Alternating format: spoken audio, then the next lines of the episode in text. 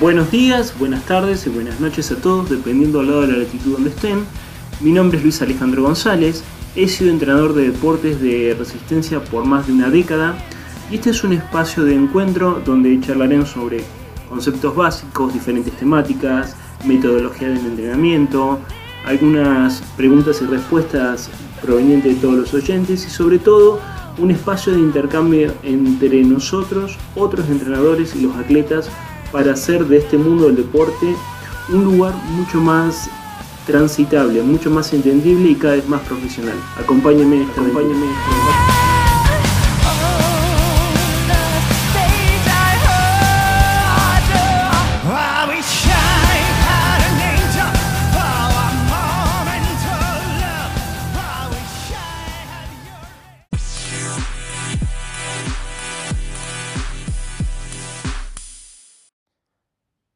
están todos? Bueno, hoy vamos a hablar del entrenamiento exclusivo de la potencia crítica o del FTP.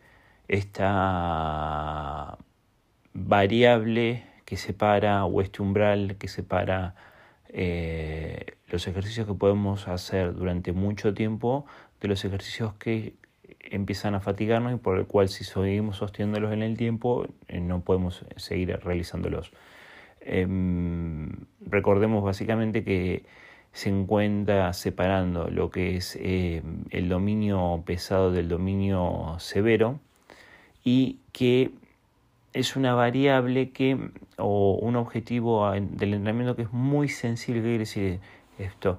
Que acepta muchos tipos diferentes de estímulos, muchas formas diferentes de entrenamiento y que em, podemos repetir mucho entrenamiento durante un ciclo o una semana de entrenamiento de diferentes formas, dependiendo del volumen, intensidad y la pausa con la que lo trabajemos, para poder mejorarlo de por sí.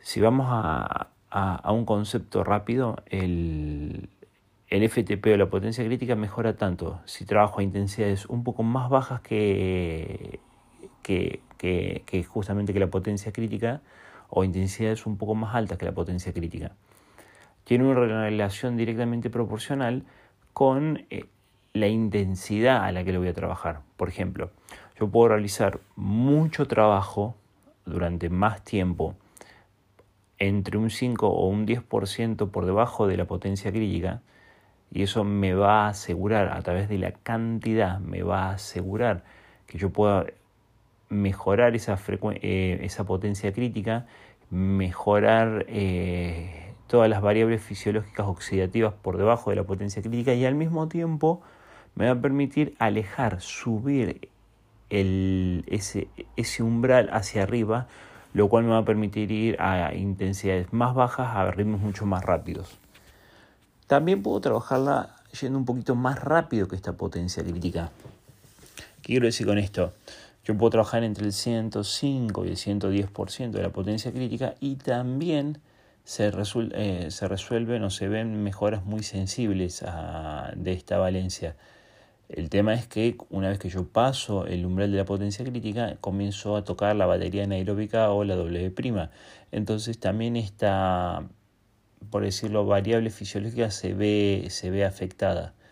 Cada vez que yo trabajo por arriba de la potencia crítica, recordemos que las series van a ser más cortas por su intensidad, porque van a ser mayores y las pausas de recuperación van a ser mucho más largas.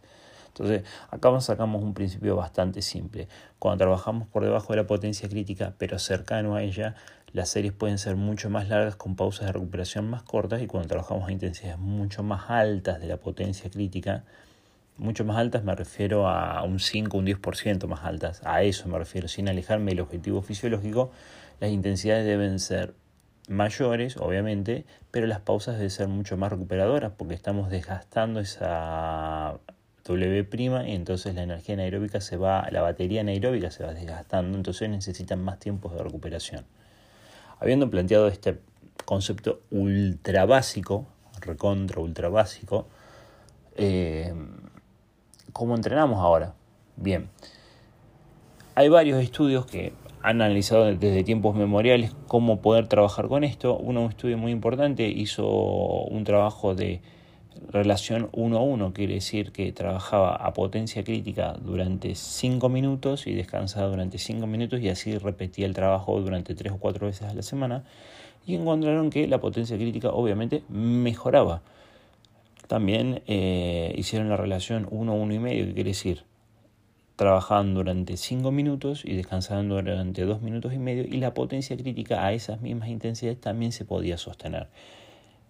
Conclusión de todo esto, hay que encontrar la pausa a través de soporte tecnológico y de observación constante de mi atleta y de un seguimiento constante de mi atleta, cuando trabajo a niveles, a, ritmos de potencia crítica, hay que encontrar la pausa que me permita frecuentar la mayor cantidad de trabajo posible con el menor descanso posible durante mayor tiempo posible. Ahora bien, ya nosotros habíamos explicado en un momento de que la potencia crítica no es tu mejor test de 20 minutos restando y haciendo un eh, recálculo matemático de, por el 95% o el 97%. No es tu mejor potencia sostenible durante una hora. No es eh, un simple cálculo aritmético, sino que eh, está compuesto de varios factores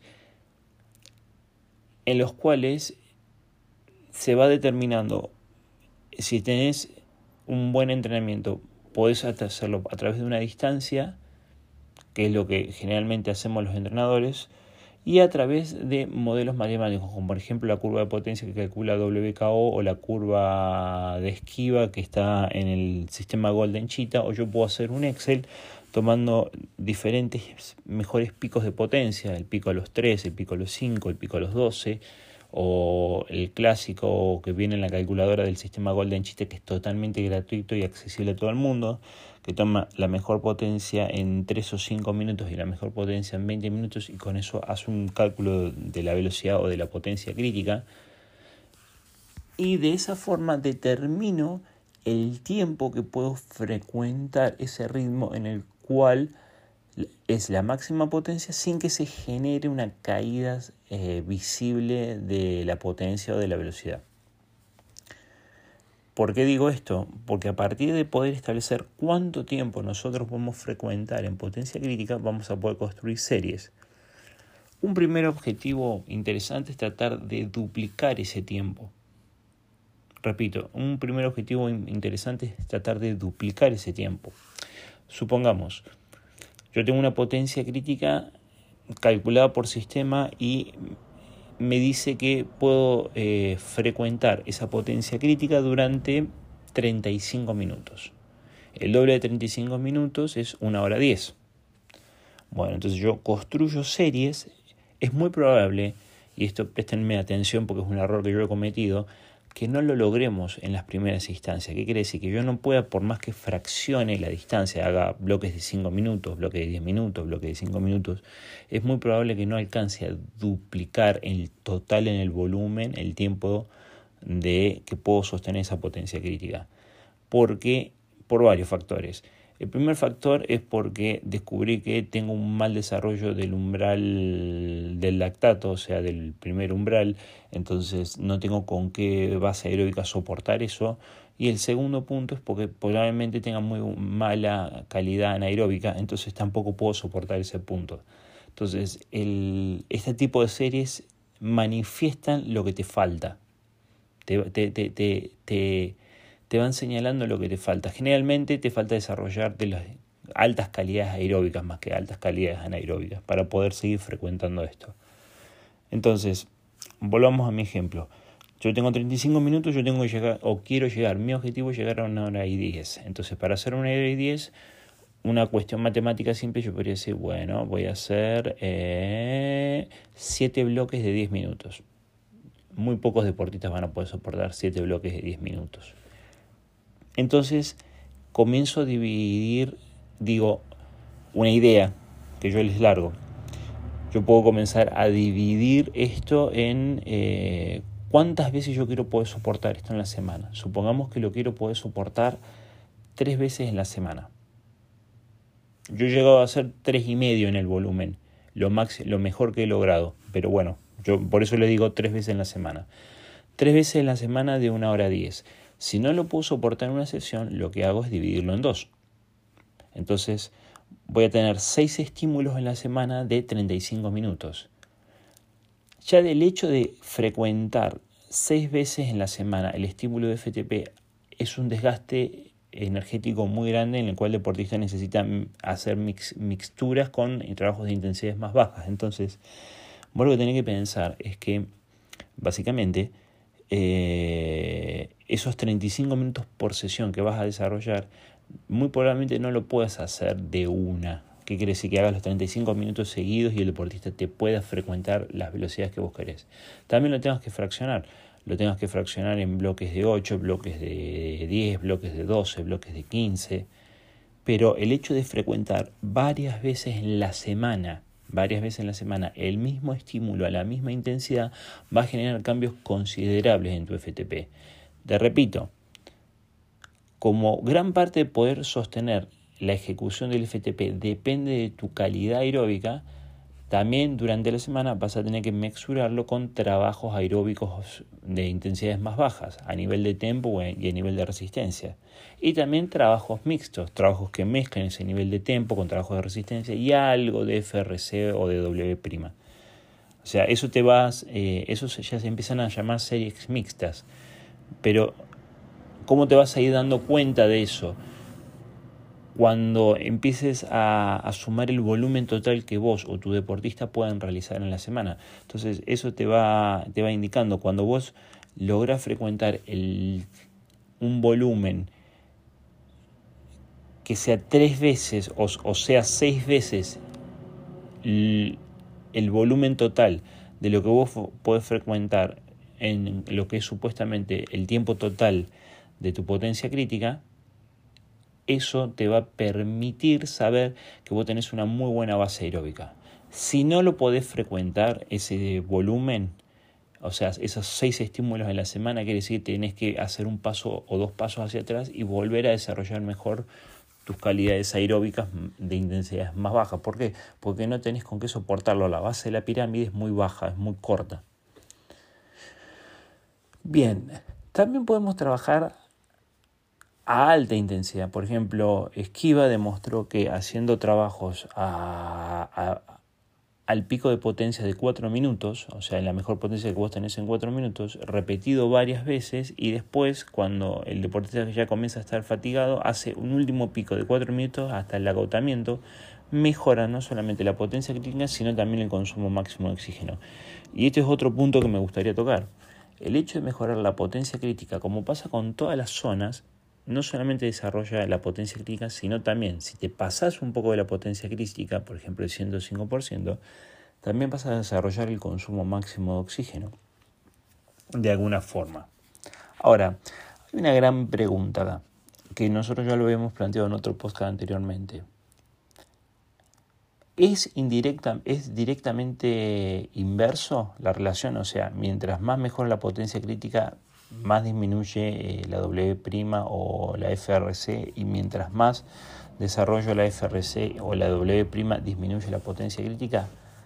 La respuesta es depende, como todo en el entrenamiento. Por ejemplo, yo puedo hacer en la semana en forma equilibrada trabajos mixtos en donde me enfoque en desarrollar el FTP y toque en algunos puntos trabajos eh, en FRC o trabajos en consumo de oxígeno o trabajos en, eh, de velocidad, algunos puntos que no me muevan o no me hagan decaer esa potencia crítica. Y eso te vas dando cuenta y controlándolo. ¿Por qué? Porque mm, el, el problema está que cuando me enfoco mucho en trabajos anaeróbicos, decae mi calidad aeróbica. Cuando me enfoco mucho en mi calidad aeróbica, decae mi calidad anaeróbica. Entonces, ¿cómo, cómo, cómo podemos encontrar un equilibrio en esto? Fácil, con la planificación deportiva. Vos tenés un objetivo en un momento determinado del año, en un periodo momento del año y en la fisiología particular del año del, del deportista. ¿Qué quiere decir eso? Vos te vas a enfocar en desarrollar la potencia crítica. Entonces, nunca vas a dejar de hacer trabajos en FRC, pero vas a hacer un volumen o vas a buscar un volumen tal que no te afecte el desarrollo de la potencia crítica.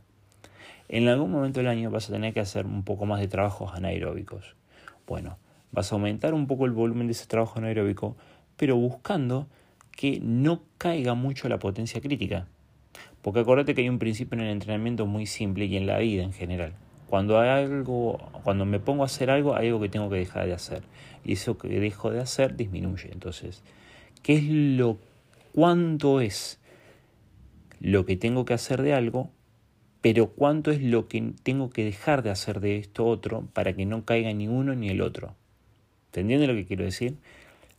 el, el punto es, ¿cuánto trabajo anaeróbico puedo incrementar sin que caiga mi potencia crítica? Bueno, eso es un constante control del entrenador y revisando hasta dónde puedo ir subiendo los volúmenes anaeróbicos para que no decaigan mis calidades aeróbicas y viceversa. Otra forma de mejorar la, eh, la W' la potencia anaeróbica es con el trabajo de fuerza que hoy día creo que ya no hay discusiones con respecto a eso.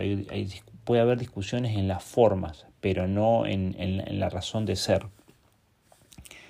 ¿Qué quiero decir con esto?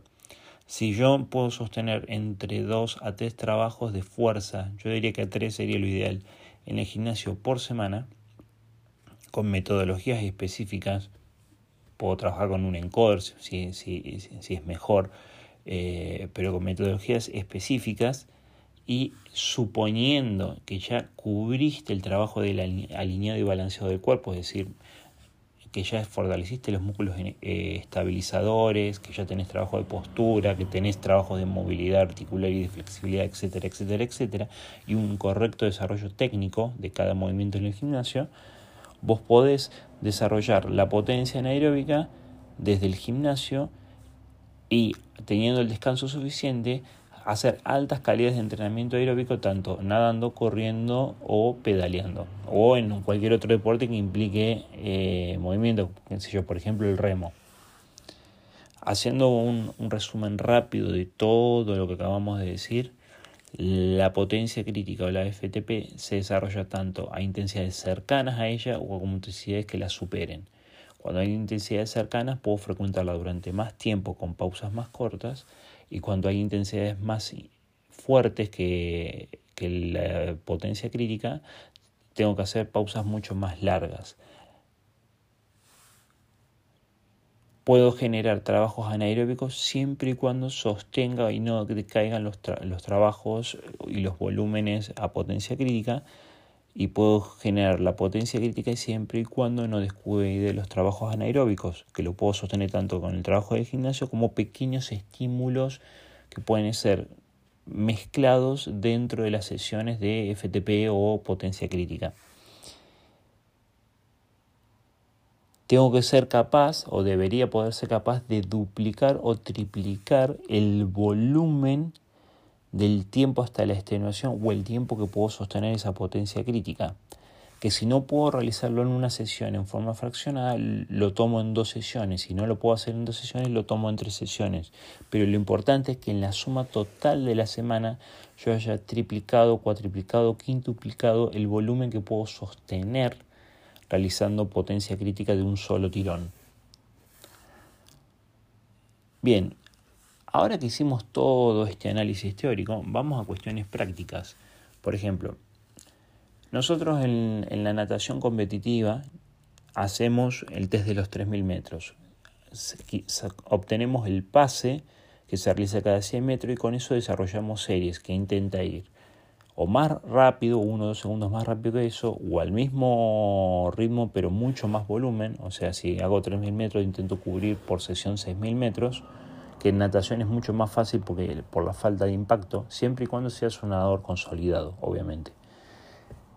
O intentamos ir un poco más rápido, donde tratamos de lograr por lo menos el dos tercios del volumen, por ejemplo, 2.000 metros. Y voy a un ejemplo práctico. Supongamos, y esto es un test real, eh, un test de 3.000 metros en un nadador de fondo consolidado está entre 1.8 y 1.9 cada 100 metros. Bueno, perfecto. Entonces, si voy a hacer intentar incrementar el volumen, de duplicar el volumen, yo puedo tirar una serie 40 o 60 de 100 a 1.9, 1.10. Es tolerable, sirve, funciona.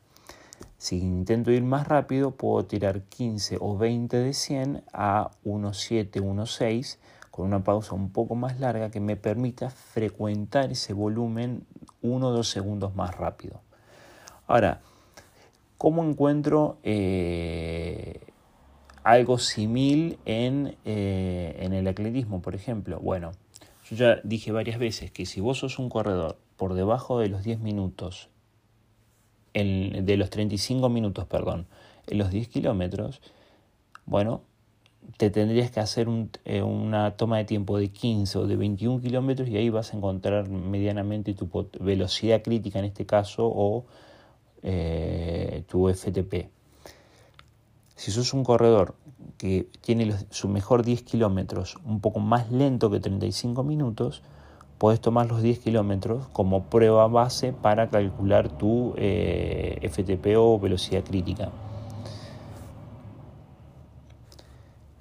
En el ciclismo, bueno, ya no, no, puedo aportar mucho más. Vas a realizar eh, un, un, trabajo de cálculo de la curva de potencia con los software que están disponibles en el mercado, inclusive puedes hacer, eh, repito, eh, tres tomas de tiempo distintas, una, una, toma de tiempo de 3 minutos, una toma de tiempo de 5 minutos, una toma de tiempo de 12 minutos, una toma de tiempo de 8 minutos, hacer una, una regresión lineal y con eso calcular tu, tu, eh, tu potencia crítica. Entonces, no, eh, que creo que son uno de los métodos más efectivos para poder calcularla porque no lo vas a lograr haciendo tu mejor 20 minutos restándole el 95% o tu hora. ¿sí? O una contrarreloj de 40 minutos también funciona bastante bien. No es tan exacta, pero funciona bastante bien. Em, son todas em, formas de ir calculando las series. Eh, ahora, lo que vos siempre tenés que tener en claro que es una variable que tiene que, y esto es clave en la planificación, tiene que mejorar constantemente, o sostenerse por lo menos, pero no tiene que decaer. Cuando vos empezás a hacer mucho, mucho trabajo de ritmo fuertes, con construir series específicas, eh, por ejemplo en el ciclismo que hay muchos sprints repetidos, y em, te olvidas, te olvidas de por lo menos hacer sesiones de recuerdo que sostengan las intensidades que desarrollaste en el periodo de desarrollo de FTP, tenés un problema, porque estás realizando algo y te olvidaste de, de seguir sosteniendo lo otro. No, es un trabajo equilibrado constantemente para intentar sostener varias variables o hitos fisiológicos al mismo tiempo con una mixtura correcta en función al tipo de prueba que vas a correr que te permitan tanto ser potente aeróbicamente como potente anaeróbicamente en función a las necesidades de la prueba que vas a correr. Bueno, espero, espero haber sido lo más claro posible. Em, repito, hablar de potencia crítica o FTP es hablar de muchas formas de trabajo distintas y todas están bien. Porque, repito, es una variable muy sensible a ser mejorada lo más importante y el recuerdo más importante que vos tenés que tener acá es que vos tenés que tratar de mínimamente poder duplicar o triplicar el volumen de tu potencia crítica o, de tu FTP y que si trabajas a intensidades mucho más bajas debes acortar un poco las pausas y, y si trabajas a intensidades mucho más altas debes alargar un poco más las pausas y que nunca jamás nunca se te caiga esta variable. Bueno, cuídense.